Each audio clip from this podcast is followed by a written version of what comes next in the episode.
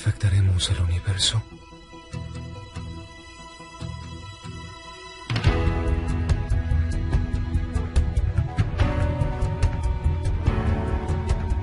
Esto es para los locos,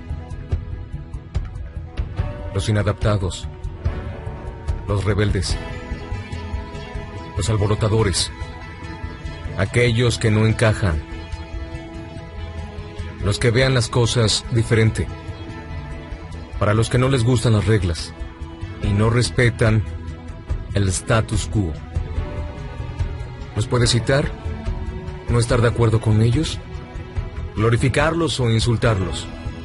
Pero lo único que no puedes hacer es ignorarlos, porque cambian las cosas. Empujan a la raza humana hacia adelante. Mientras algunos los ven como locos, nosotros vemos a genios. Porque las personas que son tan locas y creen que pueden cambiar al mundo, son las que lo hacen.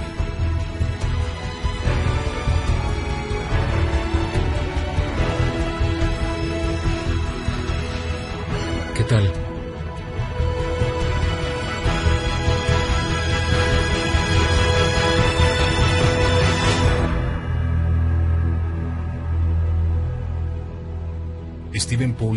1955-2011.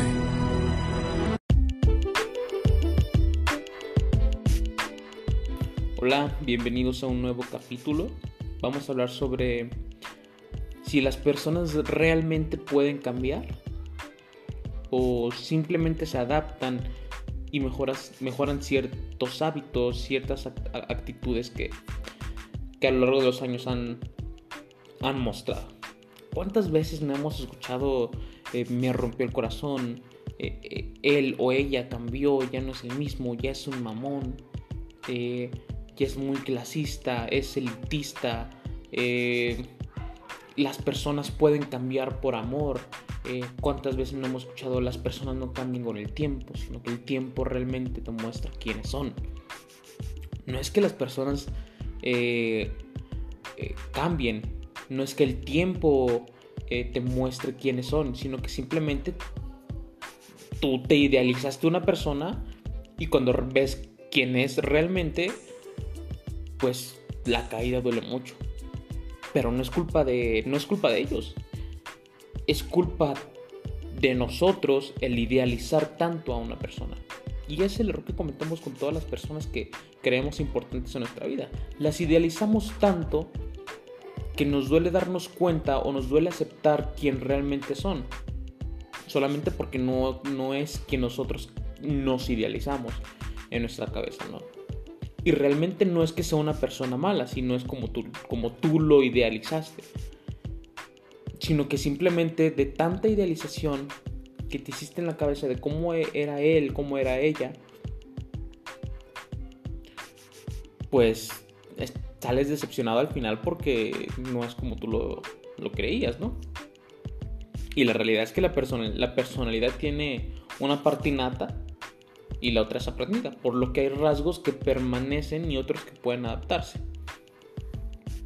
Ah, ¿Por qué las personas cambian de actitud? ¿Realmente las personas cambian de actitud? Esa es la pregunta, creo que real. ¿Realmente las personas cambian de actitud? Rosenberg y Rogan en 1960 intentaron brindar un significado al término de actitud formulando un modelo tripartito muy parecido a la teoría racional emotiva de Ellis, debido a que ante un estímulo actitudinal se manifiestan tres tipos de respuestas. Una, la respuesta cognitiva, dos, respuestas eh, evaluativas y las respuestas conductuales. Las respuestas cognitivas son creencias y pensamientos acerca del objeto en este caso acerca de la persona. Las respuestas evaluativas son emociones asociadas al objeto, mm, repulsión, placer, displacer eh, o atracción. Las respuestas conductuales se expresan en las intenciones del actuar.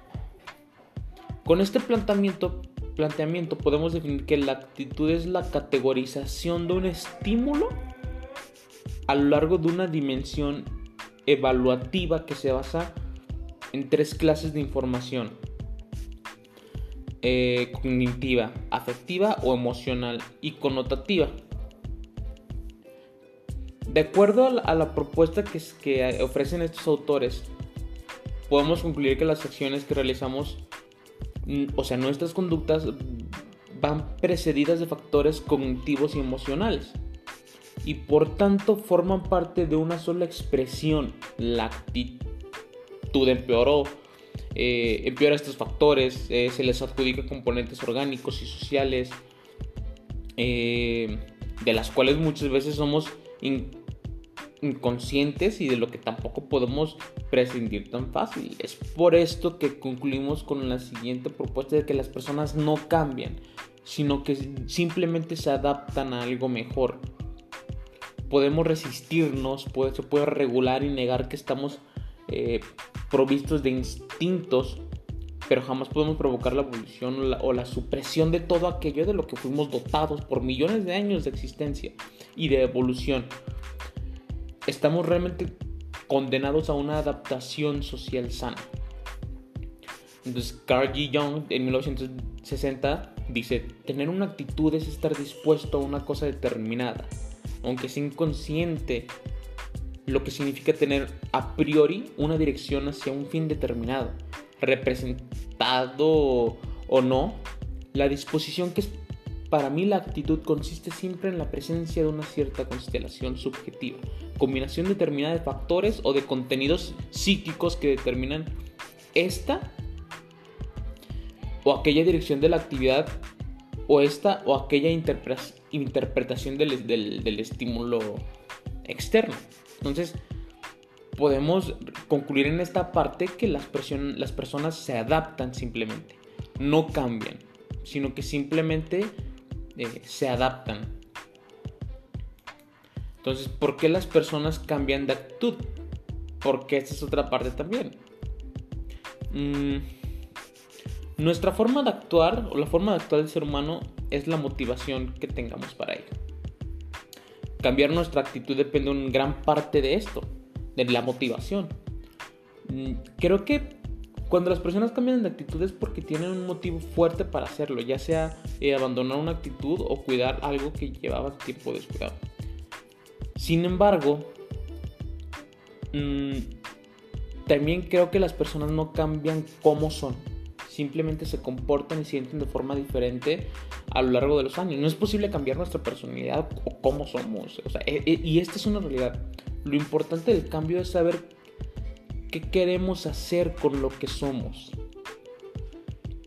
Y después de saber qué queremos hacer con lo que somos, aceptar lo que somos y aceptar que realmente no vamos a cambiarlo, porque cada persona tiene una esencia, sino, sino que simplemente vamos a evolucionar y vamos a mejorar ciertas actitudes o ciertos hábitos que creemos necesarios para poder eh, tener mejores resultados en el trabajo o en nuestra vida personal. Entonces, mm, la, la humanidad está evolucionando ahora mismo y eso es creo que algo que todos sabemos o que todos debemos de saber. Ni los análisis masivos de, de genoma ni la propia teoría evolutiva nos permiten sostener lo contrario. Y aunque resulte un, poco intuitivo, sí, hay fuertes indicios de que nuestra evolución se encuentra en una fase acelerada. Pero puede que nuestro sentido común, poco fiable en asuntos de ciencia, nos sugiere algo como casi todo el mundo sobrevive hoy en día, los fuertes, los débiles, los listos, los tontos, los feos y los guapos, los sanos y los enfermos. Todos sobreviven ahora gracias al avance de la medicina y al progreso social. La selección mm, natural ya, ya no funciona en nuestra especie. Entonces, ¿cómo vamos a seguir evolucionando? Es complicado que no exista evolución. En realidad dejar de evolucionar es sumamente difícil. Estrictamente hablando, la evolución es un cambio en las frecuencias de los genes a lo largo del tiempo. Em, si los genes que por ejemplo, eh, dan lugar a ojos marrones, son el 80%, y al cabo de un tiempo son el 83% o el 78%, ya se estaría produciendo evolución. Para que la evolución se detenga del todo, las poblaciones tienen que ser infinitas en tamaño, estar aisladas unas de otras, em, emparejarnos completamente al azar, reproducirnos, todo exactamente con el mismo éxito, impedir las mutaciones, en definitiva cumplir requisitos imposibles. Es una posibilidad entre un millón. Y aquí estás. Entonces, ¿por qué enfrascarnos tanto en querer cambiar cuando realmente por historia no podemos cambiar? sino que nos adaptamos y mejoramos. El ser humano no cambió, sino que evolucionó y se adaptó a las nuevas circunstancias de la vida. Y esa es la, parte cierta. O la podemos conocer como una verdad, una verdad absoluta. Las personas no cambian, sino que simplemente evolucionan y se adaptan. Entonces, ¿por qué seguir escuchando mm, cuando nos dicen cambia por esto, cambia por lo otro, esto es mejor para ti, cambia por esto. No lo escuchemos porque no vamos a poder cambiar. Y estas personas que nos dicen eso, eh, simplemente es porque quieren moldear a una persona como ellos creen que es la forma correcta, pero realmente tampoco existe la forma correcta de ser ni la forma correcta de actuar, sino que existe lo que nosotros como seres humanos creemos que es bueno y malo la maldad o lo bueno y lo malo no existe. Existe lo que nosotros creemos que es bueno y malo. Y a partir de eso y de nuestras creencias que ya tenemos arraigadas, mejoramos, no cambiamos. Mejorar a veces lo, tomamos como cambio, pero mejorar es totalmente diferente a un cambio. Un cambio es cambiar eh, en su totalidad una actitud, algún hábito, etc. Y la mejora es seguir teniendo esto, ya sea un demonio, ya sea un error, pero mejorarlo. Disipar los resultados negativos que esto pudieran traer. Este error o estos demonios que nosotros tenemos internos. Disipar esto y que no se note tanto. Y eso nos hace mejorar, no cambiar. Entonces, cuando escuchamos la palabra modificación, se nos viene a la mente casi simultáneamente la palabra cambio. Y es que una palabra impulsa hacia la otra, sí. Cambiamos aquello que modificamos y lo que es modificado tiene que cambiar. Parece ser una regla general, entonces resulta de suma importancia el estudio de la modificación de la conducta y sus aplicaciones en todas las áreas. Cabe decir que eh, la modificación de la conducta tiene una mayor implicación en el ámbito práctico que un contexto teórico, ¿no? Y de la literatura ya que se persigue su, su paliación eh, en una larga serie de aplicaciones de la vida cotidiana, que va desde la publicidad en la televisión y que va hasta la educación de los niños en las escuelas, hasta los comportamientos más complejos y difíciles de la psicología clínica y de la salud. Y en realidad son muchos los fines en los que la modificación de la conducta puede ser aplicada y, necesitada en el día a día de todas las situaciones en las que eh, el quehacer humano se ve envuelto, ¿no? Y es por eso que desde en ocasiones puntos de vista psicológicos, se responde la pregunta de si las personas pueden cambiar, ¿no? Entonces, vamos a entrar un poquito a lo que es la, psicología y, la, la, psiquiatría en el cambio, ¿no? La psicología estudia como tal la mente y el comportamiento, buscando predecir, comprender y estudiar los comportamientos. Pero más allá de eso tiene el deseo principal de ayudar a los seres humanos en un óptimo funcionamiento consigo mismo y la sociedad.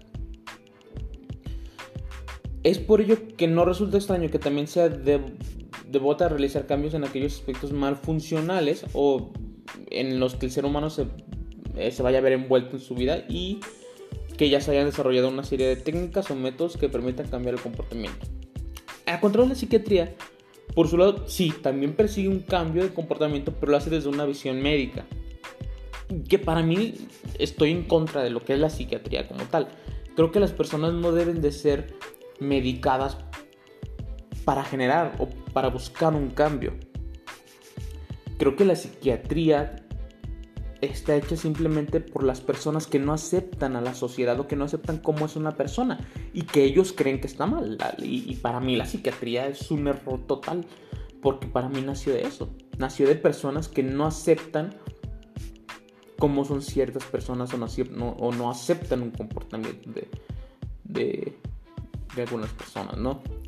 Entonces eh, resulta también innegable eh, interés para todo eh, psicólogo y cualquier profesional envuelto en las relaciones o cualquier aspecto que involucre al ser humano, la comprensión de la modificación de la conducta y la forma en que en la que ésta podrá beneficiarle, ¿no? Y prácticamente no existe área del ser humano en donde no se puede aplicar las técnicas para modificar el comportamiento. Y esto va desde la manera en que los padres educan a los hijos, de las relaciones afectivas de pareja, la adecuada rehabilitación de los individuos, y en los sistemas jurídicos la debida aplicación en términos de paz eh, y los dolorosos resultados en tiempos de guerra, ¿no? Y existen tiempos, eh, digo, técnicas de modificación de la conducta, mismas que creo que tampoco deberían de existir, eh, sino que simplemente deben ser técnicas para mejorar, no para modificar. Una cosa diferente es mejorar y otra cosa es modificar. Creo que las personas debemos mejorar, no cambiar, sino que debemos de mejorar.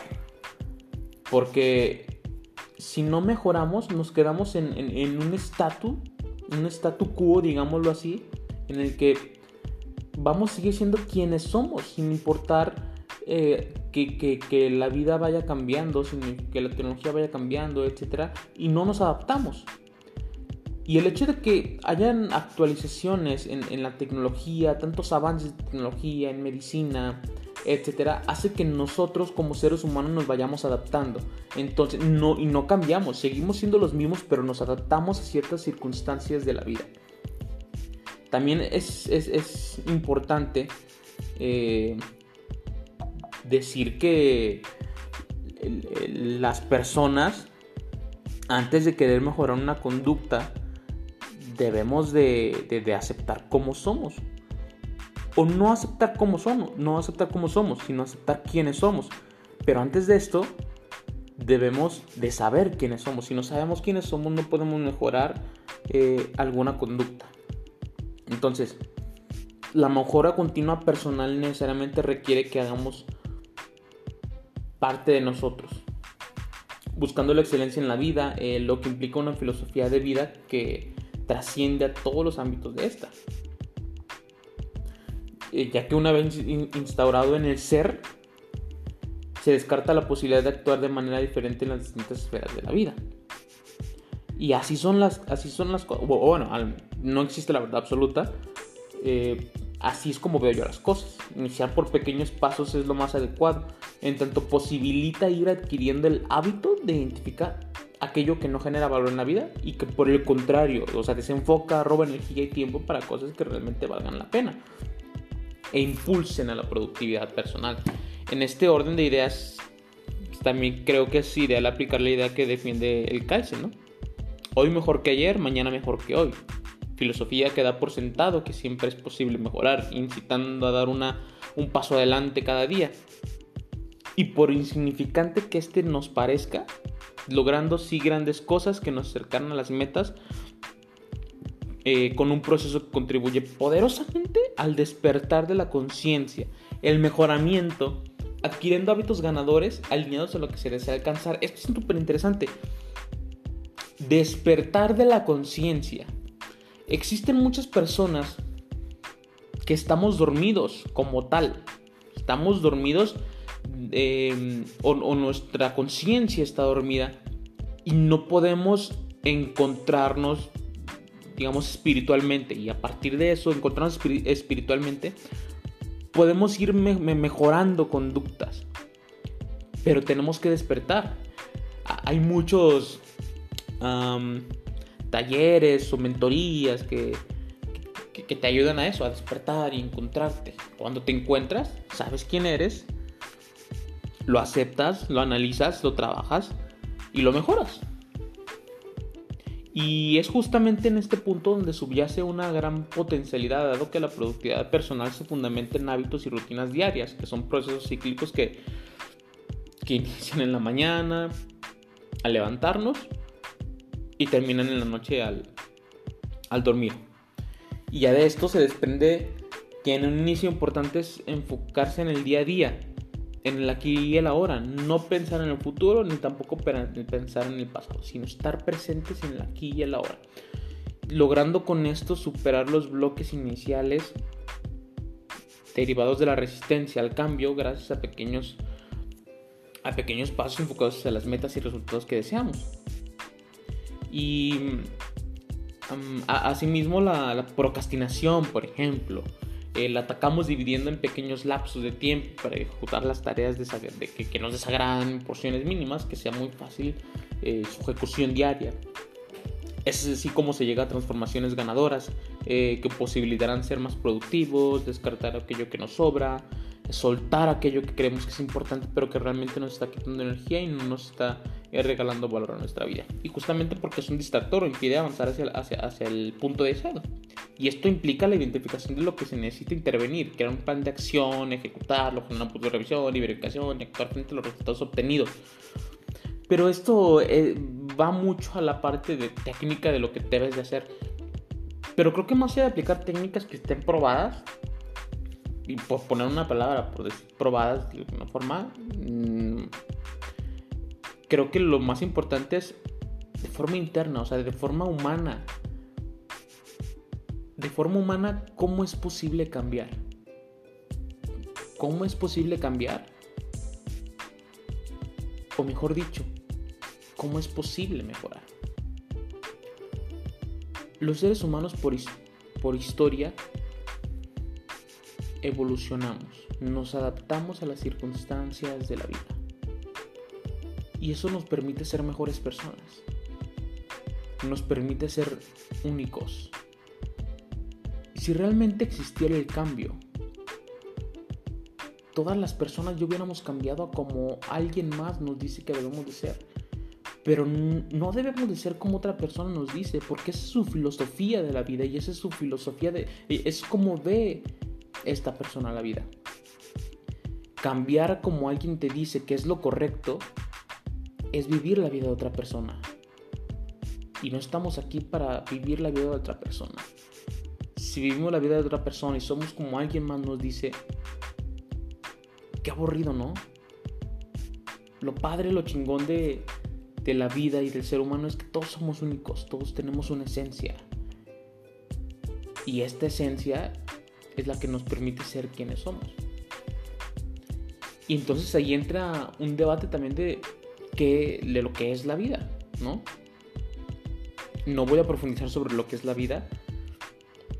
Creo que no tiene un significado como tal lo que es.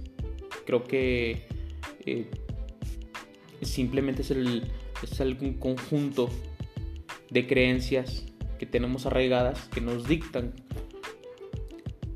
cómo debemos actuar y lo que es bueno y lo que es malo, ¿no? Pero no, no vendrá a profundizar. Eso lo podemos hablar en otro podcast. En tranquilidad nos aventamos una hora. Eh, pero entonces aquí entra otra parte. Un estudio liderado por la Universidad de eh, Complutense de Madrid sobre la identidad personal y su modulación con el paso del tiempo ha demostrado que nuestra esencia como persona se mantiene mayoritariamente estable con el paso de los años. Pero hay partes de, de la vida, partes de nuestra persona, que son más susceptibles al cambio o más eh, o tienen una mayor flexibilidad para poder cambiar o mejorar, mejorar. Entonces, este estudio nos dice que las personas literal no cambian, sino que simplemente hay una parte de nosotros que acepta ciertas cosas, actitudes, ciertas experiencias y con base a estas experiencias podemos generar una mejora continua, diaria, para ser mejores personas. El cambiar implica ya no ser quienes somos. El cambiar implica ya no conocernos. El cambiar implica volver a encontrarnos, volver a conocernos. El cambiar implica ser alguien más. El mejorar implica simplemente reconocernos, amarnos, respetarnos, pero aún así saber que no somos perfectos y que aún podemos ser mejores. Cambiar no te hace ser mejor. Cambiar te hace no aceptarte. Una persona que no se acepta no es mejor. Mejorar te hace ser mejor ser humano. Y es lo que necesita la vida. Personas buenas. Personas que se hagan escuchar. Personas que se acepten. Personas que analicen y puedan mejorar. Y en base a eso encontrar un mundo diferente y lleno de paz. Reconocer nuestra identidad personal. Dime tú, ¿crees que las personas realmente pueden cambiar? ¿O simplemente se adaptan a las circunstancias y mejoran? Gracias por acompañarme en este nuevo capítulo.